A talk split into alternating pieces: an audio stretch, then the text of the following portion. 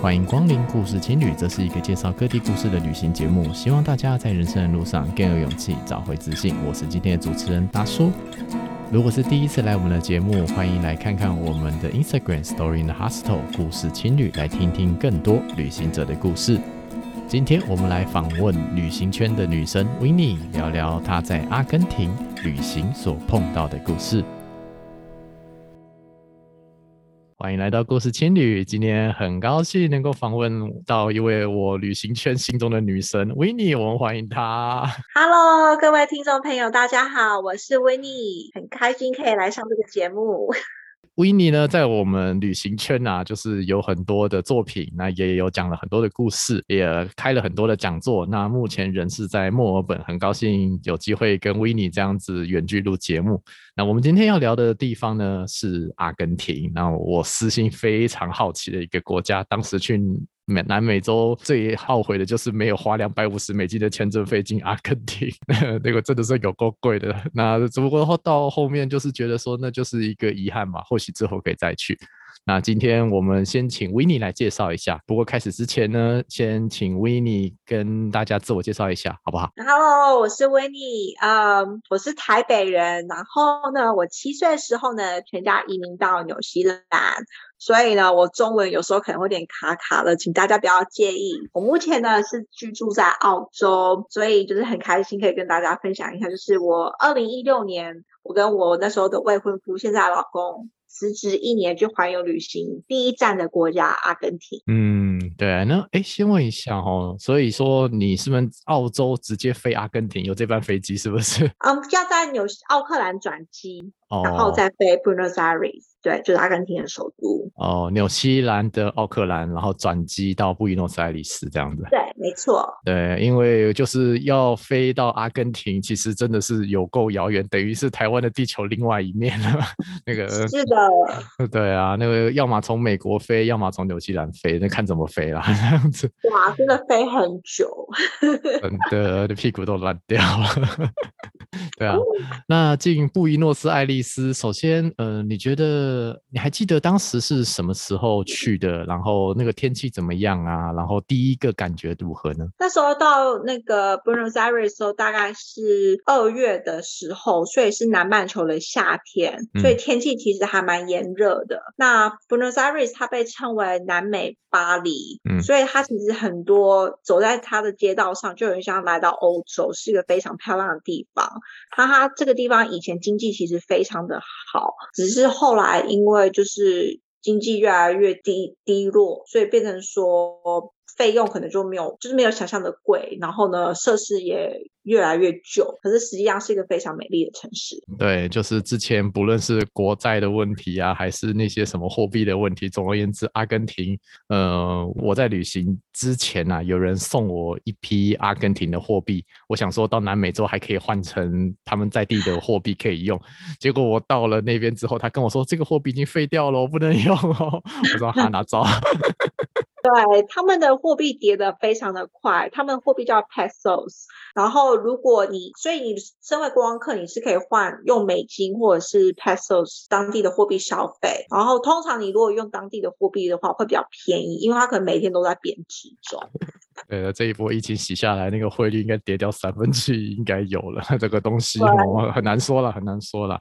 那还记得 Winnie 当时在那里的时候，在布宜诺斯艾利斯这个美丽的城市，你待了大概多久？然后大概去哪些地方呢？那时候到布宜诺斯艾利斯，我们大概停留了五天，然后我们。因为我那我那边有个嗯当地的朋友，他就是带我们去到处玩，所以就可以跟当地人看一些比较不一样的景点。我觉得到那个 Buenos Aires 这个城市呢，有个景点不能错过，那就是那个全世界最美丽的公墓 ——La Risolita Cemetery。它就有中文翻译是贵族公墓，嗯，然后它在二零一三年被 CNN 票选全世界前十名最美的公墓之一。对啊，我们很难想象说就是一个公墓有多美丽，因为说实在，对于我们台湾人来说，一般华人文化里面就是公墓就嫌恶设施嘛，对不对？最好不要出现在我家附近。但是我听说布宜诺斯艾利斯那个美丽的公墓是在市中心里面，对不对？嗯，对啊，而且它一八二二年就就开始了，然后里面的那些公墓就盖得很像一些小房子，然后还有街像街道一样的名字，感觉就很像艺术品。啊，我之前在巴西里约热内卢待的时候，就是他们也是有公墓嘛，然后走进去就很多天主教的那种风格啊，什么不管是天使啊、耶稣十字架什么的，在里面就觉得其实逛一逛蛮舒服的。我觉得这在南美洲这是很特别的一点，就是他们让人觉得这个公墓并不是呃很陌生的东西，是随时可以去亲近的，像公园一样随时可以去走。这个是一个对于死亡完全不一样的态度。嗯，对啊，里面有很多情侣在里面约会，就感觉还蛮妙的。可是这个现象好像也不只有出现在南美洲，像我们去巴黎的那个公墓的时候，也蛮多情侣在里面约会。所以可能西方人看死亡跟我们亚洲人是有点不比较不一样吧。对，没有错。我觉得这是一个蛮特别的点啊，这样子。那个我之后一直很想去逛那个公墓，呃，然后阿根廷还有一个我非常好奇的景点呢，不知道 Winnie 这边有没有去？就是有一个歌剧院书店，是不是？对，那个书店呢叫做雅典人书店，它也是被票选为全世界第二美丽的书店。它原本是一个一九一九年建造的大戏院，然后在两千年的时候被弄成书店。然后那个时候呢，你因为它原本来是歌剧院嘛，里面有一千多个位置，全部都被拿掉，然后换成书架。嗯，所以你进去的时候呢，它中间的舞台已经变成一个咖啡厅，然后人们可以坐在那个咖啡厅这样子看向看向那个观众席，可是现在满满的都是书哦。所以说，我们假设那种什么国家戏剧院，然后舞台上面呢摆的是咖啡厅，还有咖啡桌。然后还有座位，然后那个观众席的那个地方就好几层楼都是书架，然后的里面的人可以去那边翻书，是这样感觉吗？对啊，而且原本的包厢都还保留着，所以你可以拿书，然后去包厢里面坐，然后那边看，其实真的很棒，就是一个很适合爱书人士的地方。对啊，我们讲说装文青，感觉很棒的地方。对啊，真的。哎，这种地方里面可以拍照吗？我个人好奇。可以啊，可以啊，因为它只是一个普通的书店了，所以你在里面要怎么拍都可以了。嗯，怎么讲呢？就是我们台北虽然可能有成品，但是那台北的成品再怎么拍，都还是有一种很商业的气质在。那种 嗯，歌剧院感觉等级就不一样。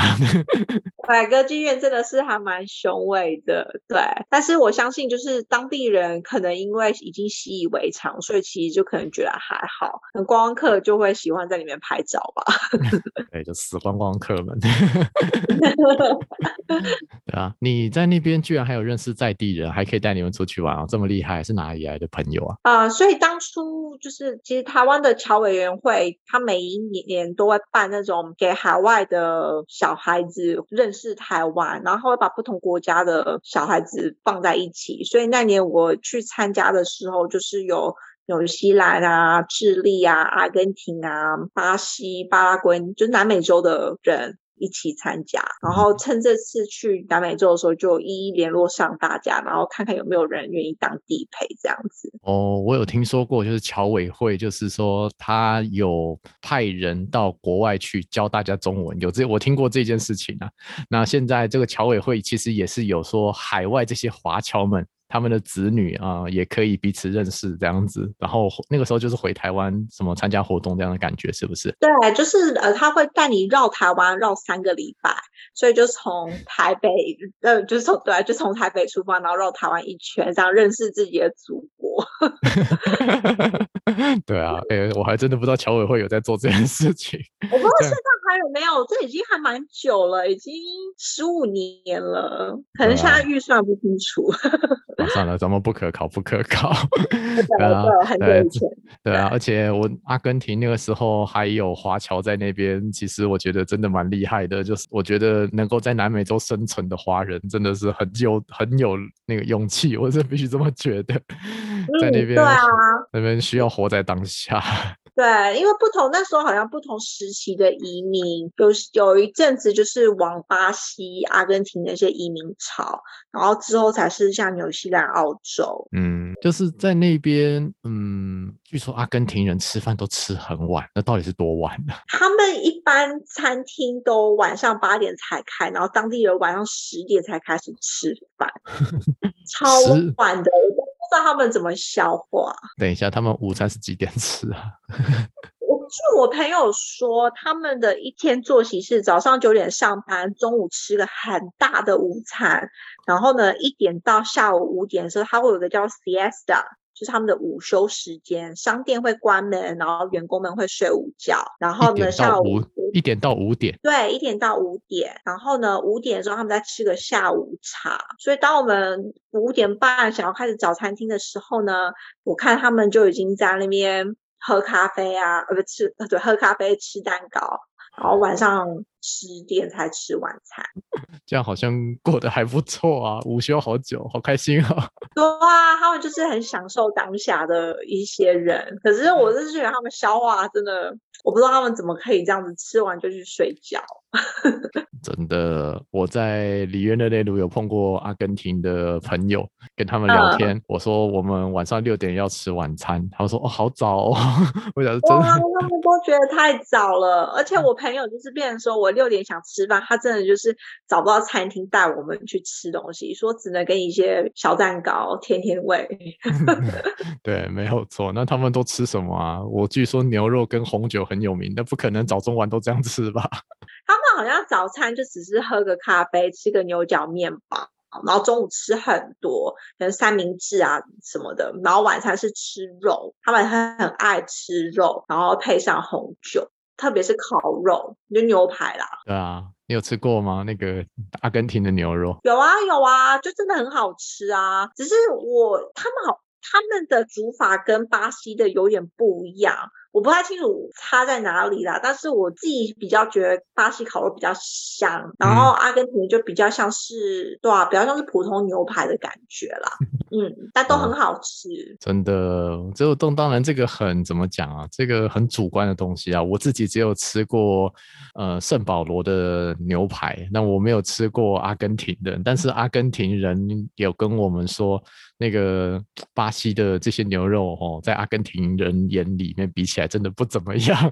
我觉得，哦，对对，他们都，他们那些华侨，他们都觉得说，巴西人觉得巴西人的比较好吃，阿根廷人觉得阿根廷人比较好吃。然后我朋友跟我说，他们基本上就是肉，然后抹上那些盐，不知道是什么样的盐。那他说，只要抹一层盐，就非常的香。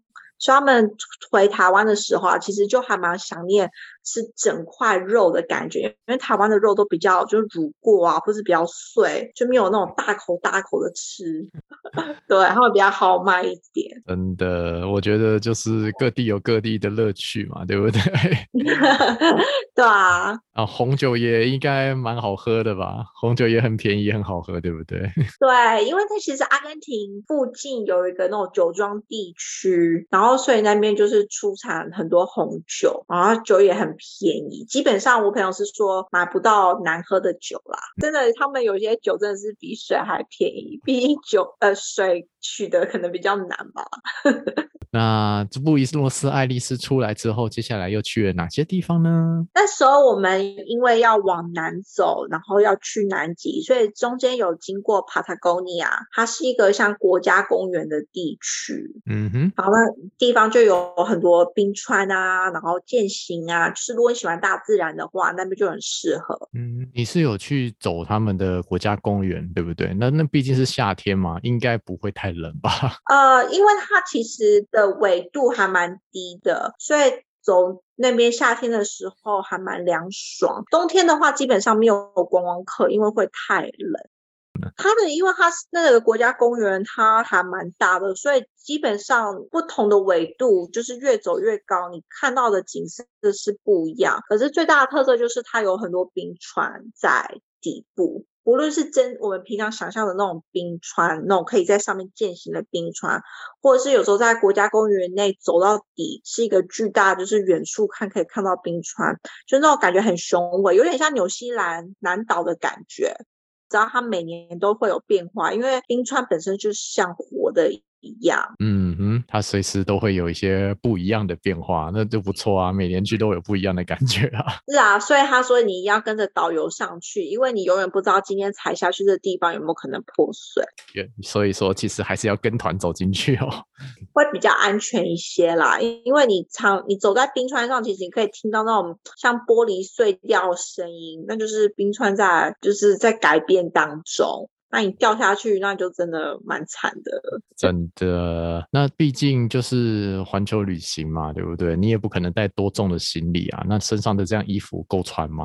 其实还蛮够的欸，因为我们那年环游世界，我只带了八公斤的手提大小的行李。那基本上夏夏天的阳光虽然冷，可是你一直有在动的话，是不会冷到，是不会冷到啦。哦，对啦，也好，那就想说那个，如果说真的太冷的话，那就是看看能不能那个什么路边买吧，只能这样子了。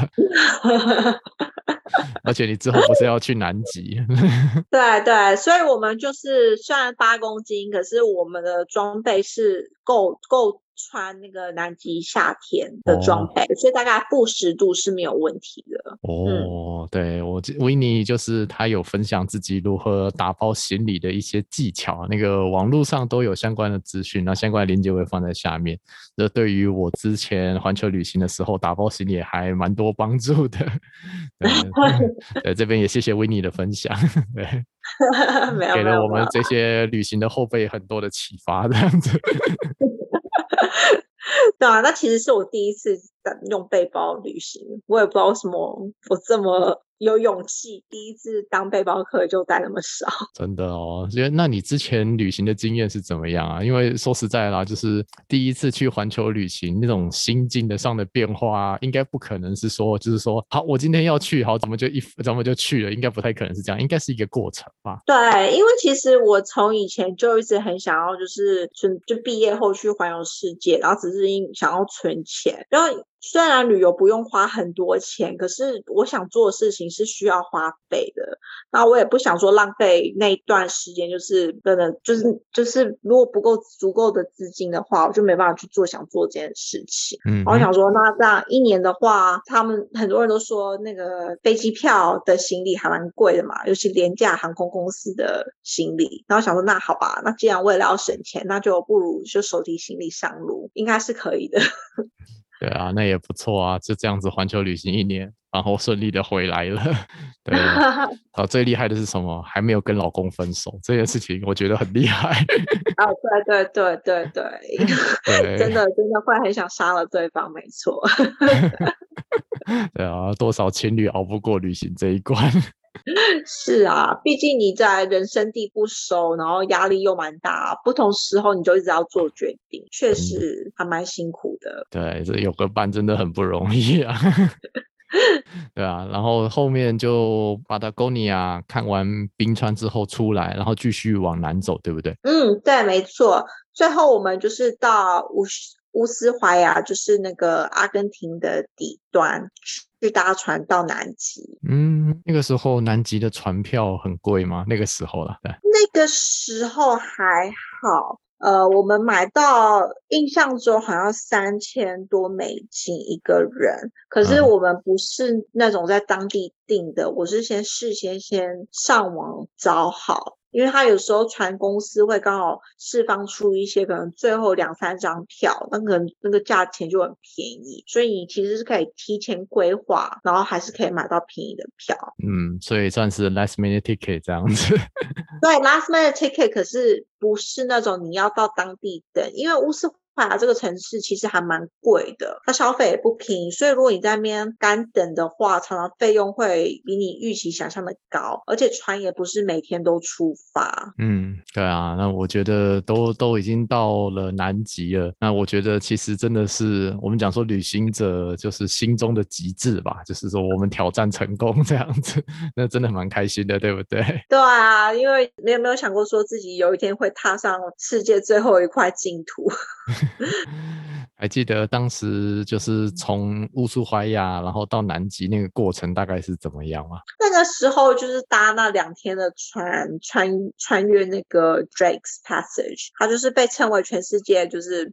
航海算蛮难的一道海洋，所以就是大家都会晕船，所以很多人都会搭飞机直接去南极，因为那两天的过程真的还蛮痛苦的。有时候海浪可以到十几公尺高，就一直吐，一直吐，一直吐。等一下，坐飞机去南极，然后在南极降落吗？对，有可以，只是费用会比较很还贵蛮多的，就是给那些不想搭船的人。啊，有钱就是任性，只能这么说。对，有钱就可以比较多选择，没错。对啊。不过我觉得到了南极，看到这些动物啊，看到这个冰川啊，看到这些大陆，我觉得一切都可以了，对不对？对啊，因为南极对南极其实我也没有什么期待，我只想哦，我想去南极，所以到那边对我来讲，每个都还蛮稀奇的。尤其那边企鹅其实比想象的多很多。嗯、我们去的时候是三月，所以已经是南极嗯南极末季，哦很多人可能就是十二月多的时候去，因为他想看那个 baby。企鹅比较可爱，可那边那时候的船票就还蛮贵的，比较不可能买到特价。嗯，所以说是看那些企鹅的季节可以。决定那些票的船价这样子，对，没错。三月的话，我们是有看到像金鱼这些其他的，但是企鹅都已经长大，就是比较像成人那样子，就没有那么可爱。哦、可是无所谓，你平常如果没在看这些动物的话，其实看到都还是很开心啦。真的，我的那那些摄影的设备有那些都有准备吗？就是有特别挑过吗？没有哎、欸，我那时候只带一台小相机，哦、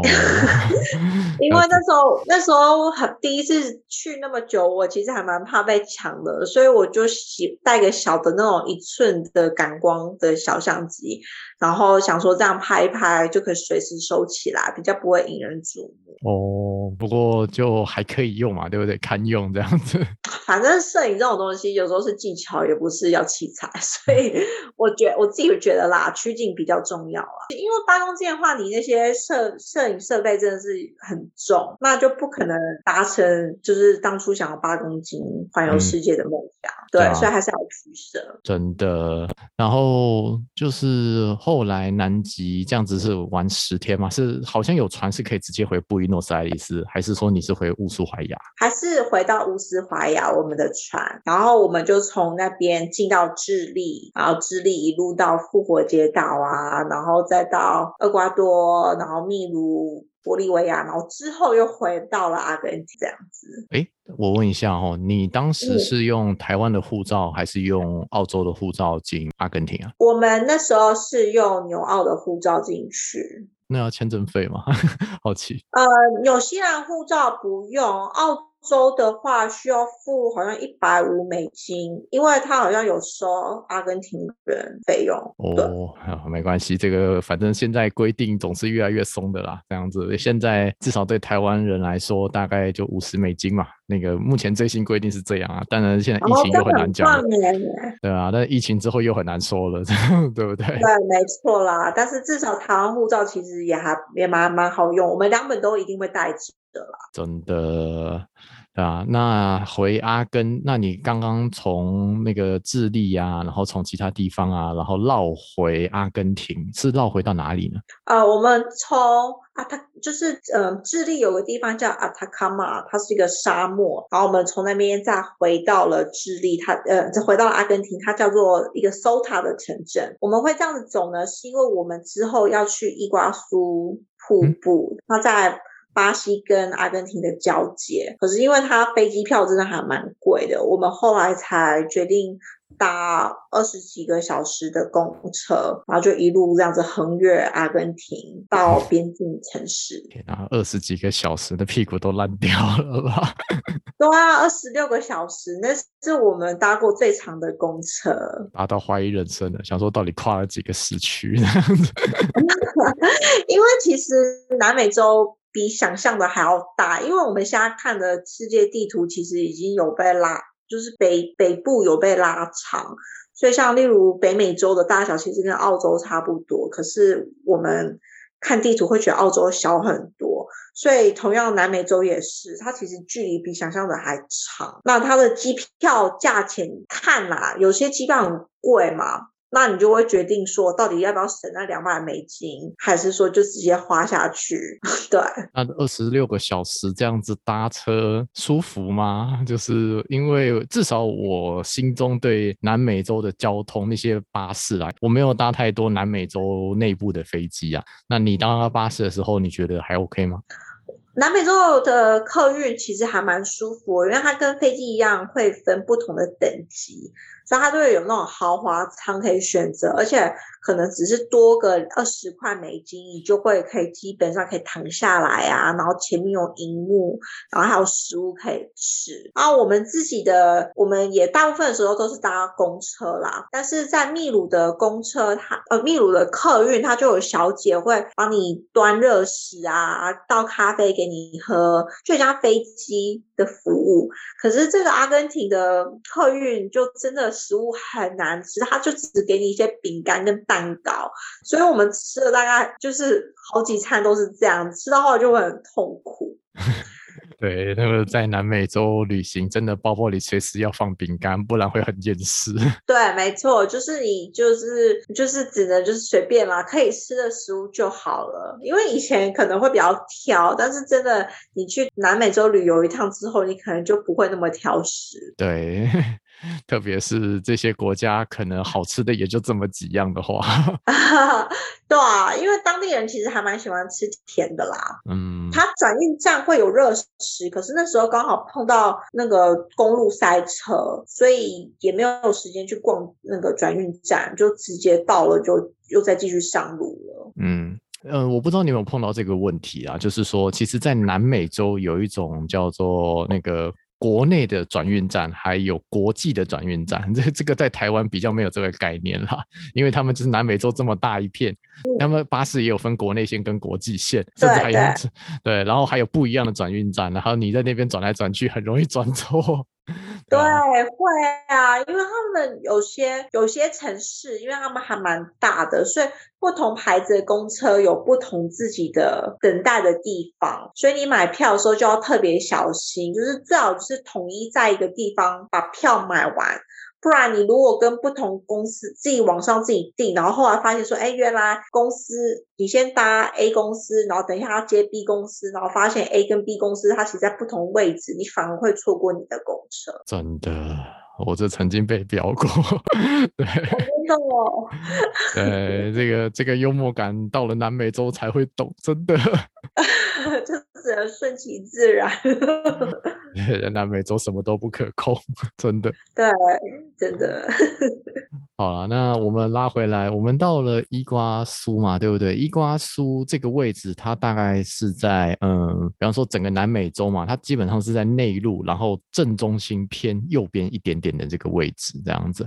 那伊瓜苏瀑布也是世界上目前最宽的瀑布，我印象中是这个样子。那你在那边看到的瀑布是，呃，它好像有分两国各一侧，对不对？对，没错，伊瓜苏瀑布是跟巴西共享啦，但是大概有八成的是归阿根廷，然后它也被称为是呃世界新七大自然奇景。它虽然是世界上最宽的瀑布，大概两二点七公里，可是它其实是有被两百多个小岛分开的瀑布群，所以真正整个最宽的瀑布应该是那个。维多利亚瀑布在非洲的那个那个上比亚跟辛巴威那边，它是宽一点公里，是整个是没有没有断掉的。哦，不过。嗯，不过伊瓜苏瀑布真的是非常壮观，因为它水量真的超大，你站在旁边根本听不到讲话的声音。嗯，在你你是不是两侧都有去啊？那两侧看起来是不太一样，对不对？巴西侧跟阿根廷侧。对，因为大部分的面积都是在阿根廷，然后阿根廷的那个旅游设施盖得比较好，它的那个国家公园基本上可以从早逛到晚，然后它有不同的步道。阿根廷有分上下，你可以从下面看瀑布。也可以走在瀑布的上面，所以是不同的感觉。而巴西比较就是单一的步道，你是从中间看那个瀑布，嗯，所以是看全貌。但有些人就是两者，很多人喜欢的感觉不太一样啊。但是对，我觉得两个都还蛮值得进去看。如果签证不是问题的话，真的，巴西签证跟阿根廷签证，真的，我觉得对台湾人来说，至少。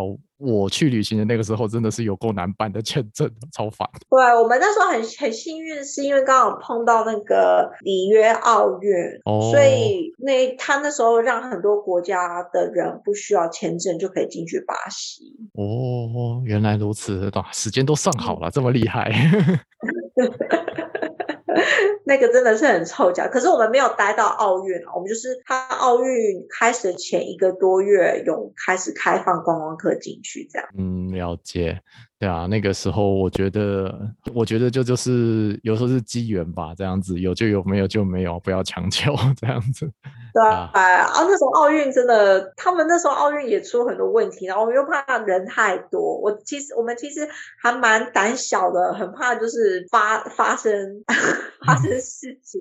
所以人多的地方，我们都还是会避免。对啊，特别是南美洲，感觉发生什么都不意外。对，他们很多人都会说什么，你没被抢的话，就等于没去过南美洲。那我们真的还蛮幸运，就是中美洲跟南美洲都有全身而退了。真的，那表示说我们应该都没去过，我们应该要再去一次，对不对？代表我们都很乖，我们都早点回家，没有晚上夜游。对，没有错。对啊，那后来就是从伊瓜苏出来之后，又接下来往哪边走呢？伊瓜苏结束后呢，我们就去里约。里约是我们最后一个南美洲的城市哦，然后我们就飞往欧洲了。对，那时候环球机票就是这样子，就是从布 Buenos Aires 进去，然后里约出来，然后往下一个大洲。了解，这样子南美洲这样子绕一圈，大概待多少？大概待多久啊？那个时候我们待了四个月，但是我觉得没有玩够，因为南美洲真的超大的，就是我觉得至少可能要玩快要一年才可以把它。深入的玩玩，真的，真的，我自己，我就是我刚好跟维尼走的路线完全不一样啦。维尼这边玩的是呢南南美，那我玩的是北南美，对啊，那方刚好不一样啊。但是我们的共同认知是一样的，就是就是三个月四个月根本不够，南美洲太大了。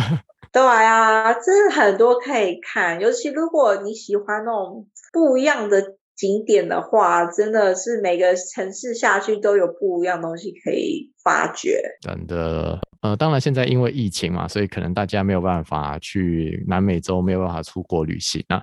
但假设我们现在先把疫情这件事情拿掉，那 Winnie 对于就是说，像是如果未来大家想要挑战环球旅行，不管是自己去或者是跟着伴侣一起去，那 Winnie 这边有没有什么建议可以给大家呢？参考看看。我觉得如果疫情过后大家会想要去环游世界的话，我觉得疫情教会我们的事情应该就是说，想做的事情不要想说未来再去做，就是能够做的话就赶快放手去。因为你永远不知道未来会发生什么事。那我觉得旅行这件事情的话，其实是要看个人对旅行的态度。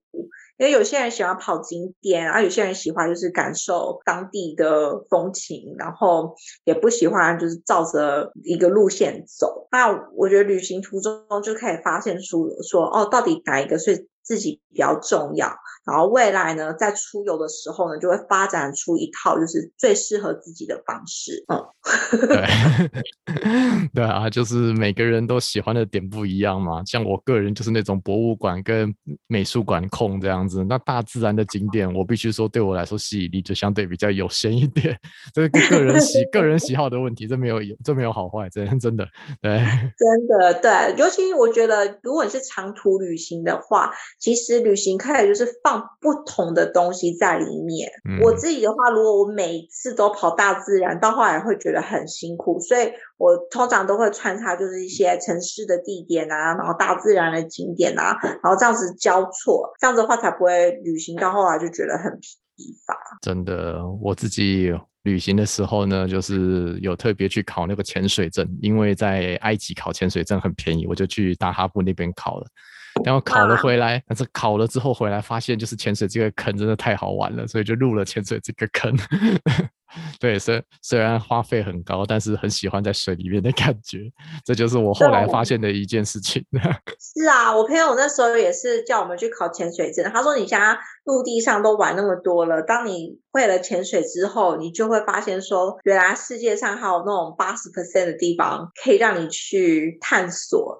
只是我发现说，有了潜水证之后，你到一个国家就会花双倍的时间，因为潜水又要花几天。好，之后不能马上搭飞机，然后费用又会增加，就是一个坑。对，这是一个坑。不过就是入这个坑还蛮开心的。在水里真的很不一样，没错。真的。好，那谢谢我们 Winnie 今天的分享，内容非常的精彩。如果对于旅行者来说，未来有什么问题想要问 Winnie 的话，可以怎么样找到 Winnie 呢？我有自己的粉丝页叫做 Travel with Winnie，一起跟云去旅行。然后我也出了两本书，一本是关于环游世界，然后另外一本是关于中美洲。希望呢年底可以回台湾出一本关于中亚的书。那本书我已经写好了，只是还没发行而已。好，没关系，慢慢来。随时欢迎来找我。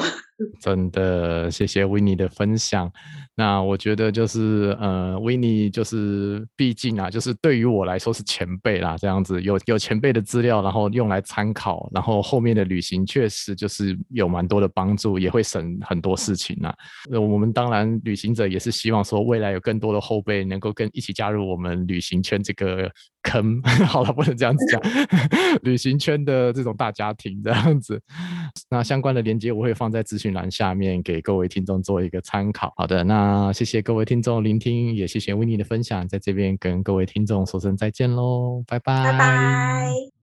在外面有一个很有趣的理论，叫做吸引力法则，意思就是说，当你真心想要做某一件事情的时候，全世界都会来帮你。那这件事情呢，其实从 Winnie 的身上，从他旅行的故事中，也可以体悟到。其实只要自己有心，只要努力想要做某一件事情，这个世界总会有人来帮你的。你只要做好自己能做的，只要行得正、坐得直、尽力而为，剩下听天命，相信老天爷都会来帮助大家的。希望今天的故事对大家有一些小小的启发。如果喜欢我们的节目，欢迎在 Apple Podcast 上面给我们五星评价，同时多订阅、多关注、多分享、多赞助。让更多人知道这个节目。节目的下方有小额赞助的连结，希望大家愿意支持这个小小的节目。祝福大家在人生的路上更有勇气，找回自信。这里是故事情侣，我们下一期节目再见，拜拜。